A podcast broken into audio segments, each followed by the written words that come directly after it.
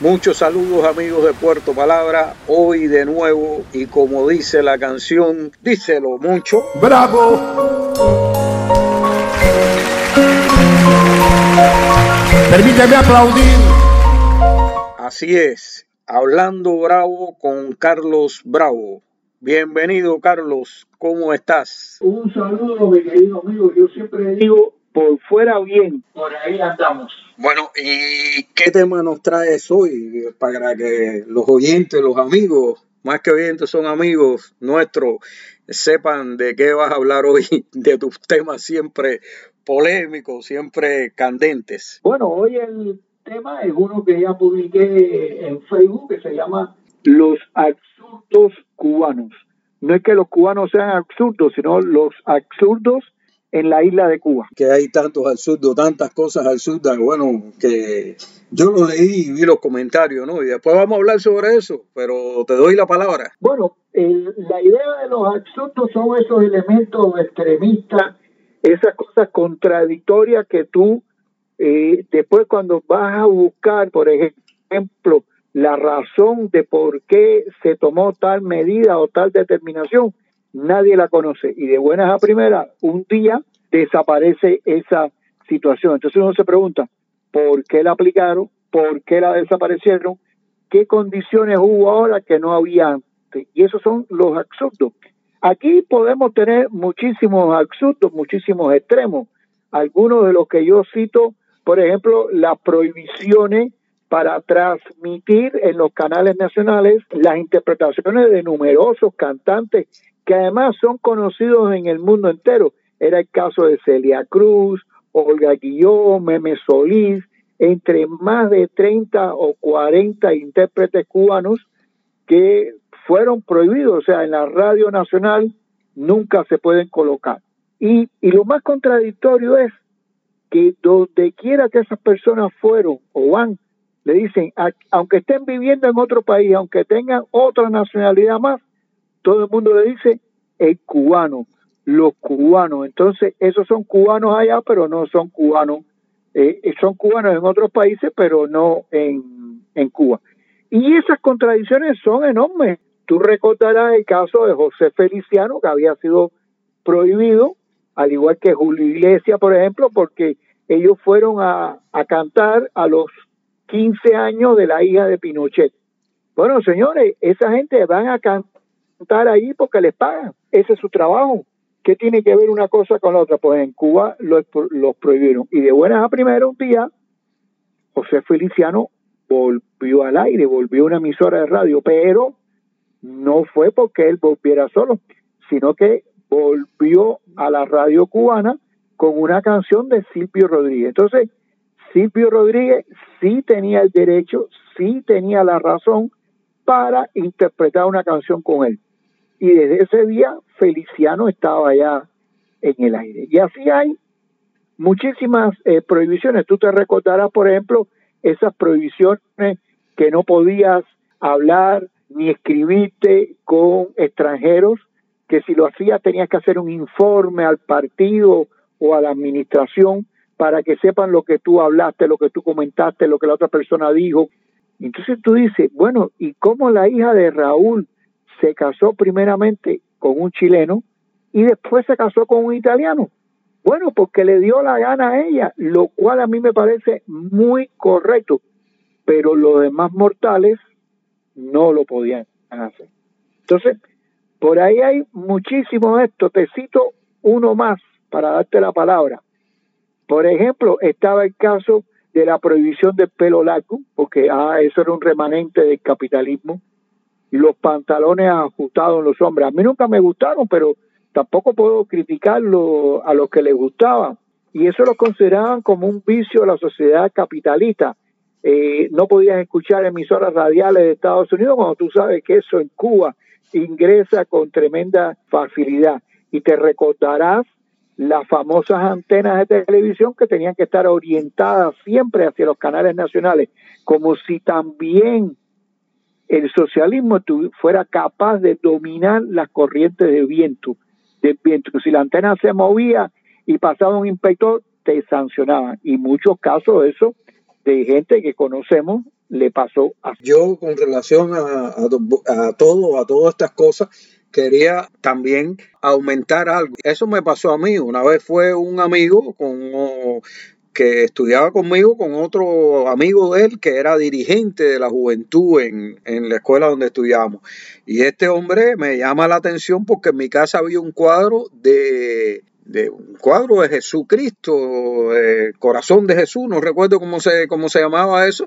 Mi familia era católica y tenía eso. Entonces el hombre me dice a mí que, bueno, que mi casa, me recuerdo que íbamos para un concierto de Silvio Rodríguez en la UNIAC, nunca se me olvida. Y él me dice, oye, me, me fijé que en tu casa hay bastante, hay dos o tres cuadros de eh, católicos, yo creo que tú debías mejorar esa situación. Asimismo, y también, bueno, con esa, esas cosas, o de la gente que eran religiosos, que eran católicos, que tenían que ir a la iglesia escondido, ya sea la iglesia bautista, eh, cristiana, católica, lo que fuera, o los santeros, la gente que creía en la religión yorubá tan, tan común en Cuba. Y esa gente tenía que hacerlo, eh, esconder, esconder eh, sus santos y todas esas cosas.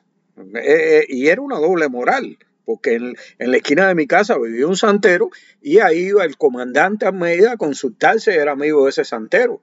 Y el santero se jactaba de, que a él no le pasaba nada, ni que lo metieron en la OMAP, porque era de, estaba en la clasificación de los que podían meter en la OMAP, ni nunca lo cogieron preso. Y era la doble moral. Y también me gustó mucho la, en, en el artículo tuyo los comentarios que hacen algunos amigos sobre el uso de la barba. ¿Tú te imaginas que por usar barba te puedan votar de tu centro de trabajo? Es increíble eso. Bueno, ahí también está, ahora que tú dices esto, y también hay otro elemento. Las personas que estaban, eh, que tenían, bueno, vamos a llamarle religiosos, ya, vamos a ponerle ese nombre porque ese fue el nombre que nos inculcaron. Esas personas que tenían determinadas creencias religiosas no podían ir a la universidad, los votaban de la universidad. Entonces tú dices, pero ¿por qué esos extremos? Los extremos, por ejemplo, de la prohibición del dólar. Otro de los extremos que yo eh, señalo es el caso, te recordarás, de los famosos celulares, que entonces nadie podía, eh, el cubano no podía comprar un celular, una línea telefónica, mejor dicho. Bueno, el celular no lo vendían, no podía comprar la línea telefónica. Sin embargo, si iba un cubano residente en el exterior, como le dan ellos el nombre, o un extranjero, a ese sí podría comprar la línea telefónica. Entonces tú dices, pero si ese extranjero se va a ir de Cuba, ¿para qué quiere la línea telefónica? Si ese eh, cubano eh, no residente en Cuba, pues ese nombrecito que nunca me gusta usar, mm, no va a vivir ahí, ¿para qué quiere la línea telefónica? Entonces, eso es un apartheid, es una forma, además, de ir contra los derechos del propio eh, ciudadano. Estuvo aquello de los hoteles, te recordarás que el cubano no podía ingresar al hotel, no podía quedarse en un hotel y tú dices, pero ¿cómo es esto? ¿Cómo es posible que no se pueda hospedar en su hotel? Ahí está el famoso el famoso verso este de Nicolás Guillén, tengo lo que tenía que tener. Sí, él tiene todo eso, él lo tenía, pero después se lo suprimieron a todos los demás cubanos. Entonces, realmente Ahí está eso absurdo. Pero el absurdo en dónde radica? En que cuando Raúl Castro asumió la presidencia, eso se desapareció. Igual que el hecho de poder viajar al exterior, todo eso lo quitaron. Entonces, ¿qué condición hubo para que eso lo quitara? No, nadie lo puede explicar. ¿Qué? Porque era un absurdo, un extremismo. Y así hay infinidad de extremismos que fueron apareciendo y que uno mismo ni siquiera eh, se acordaba. Lo que más llama la atención es que lo estuvo prohibido, de pronto lo vuelven a poner como si nunca hubiera pasado nada. De pronto uno podía entrar a un hotel y, y nada, te dejaban entrar, ¿no? No era como antes que te paraban en la puerta o, o, o cuando ibas a un restaurante eh, y cuando tú ibas a un restaurante, eh, esto me pasó a mí en el restaurante, el patio ahí de la Catedral de La Habana, que yo estaba, estaba, fui a comer algo ahí y entonces cuando pedí un refresco o algo me dije, no, eso es en divisa. Y no podíamos tener divisa, no podíamos tener dólares porque nos ponían siete años presos. Y también de pronto se quitó el, el, el dólar, la prohibición del dólar, sin decir nada, sin, sin pedir perdón. A lo mejor cuando lo quitaron ah, todavía había gente cumpliendo años por posesión ilícita de, moneda extranjera, no me acuerdo cómo se llama eso, de divisa extranjera. De verdad que hemos estado llenos llenos de, de absurdos. Hemos estado llenos de absurdos. Y todavía esos absurdos siguen, porque no vayan a pensar que eh, hay esos que nosotros decimos eh, desaparecieron de la noche a la mañana, pero todavía sigue habiendo absurdos. Y bueno, Estado es interminable, hay que vivir ahí. El mismo caso cuando se usaba Internet, eh, Cuba estuvo rezagado y sigue estando rezagado del mundo de Internet durante más de dos décadas. Y es porque no, porque Internet era mm, no una forma de comunicación, sino un interés político y todavía lo sigue siendo, porque cuando hay cualquier tipo de, de, mm, no voy a decir manifestación, pero sí cuando hay cualquier tipo de que la gente empieza a gritar, a vociferar, etcétera, eh, porque le quitaron la luz o por lo que sea, inmediatamente lo que hacen es cortar internet, como si, como si la gente en ese momento no lo pudiera transmitir, no lo transmite ahí, pero lo transmite después que es exactamente lo mismo. Entonces, realmente eh, estamos llenos de absurdos. Parece como que la construcción del socialismo en Cuba es la construcción de los absurdos. Es decir, es un absurdo que lleva a otro absurdo y ese lleva a otro. Y los tenemos hoy en día.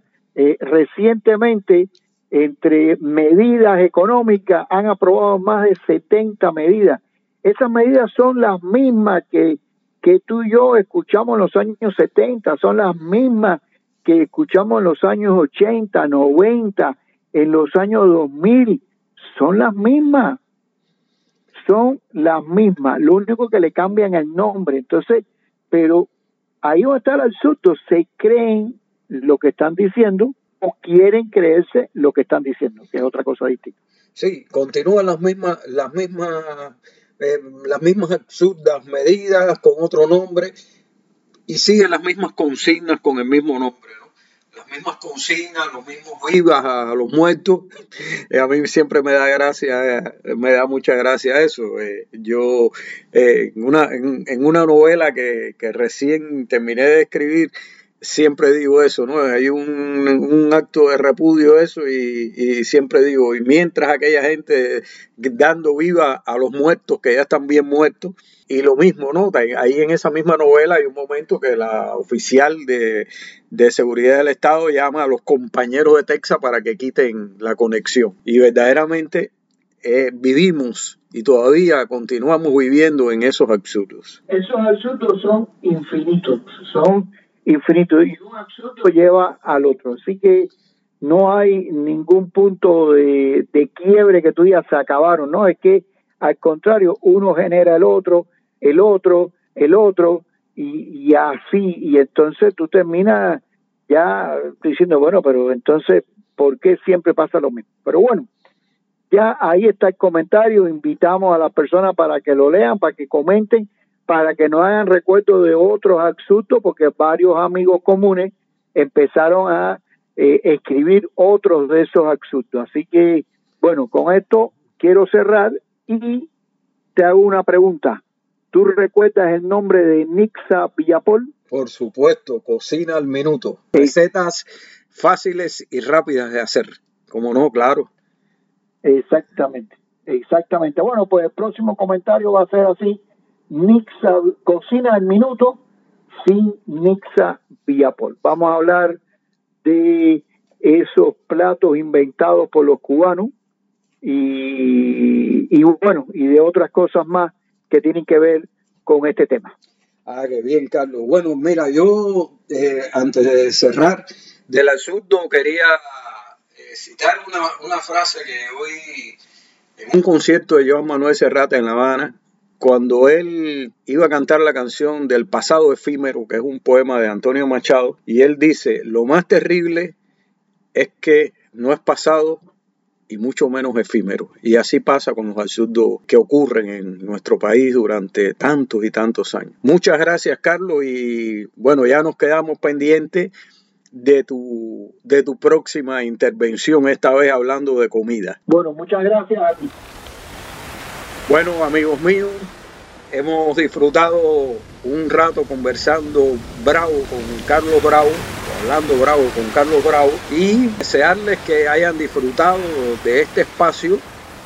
También, como siempre, muchos éxitos y un gran abrazo.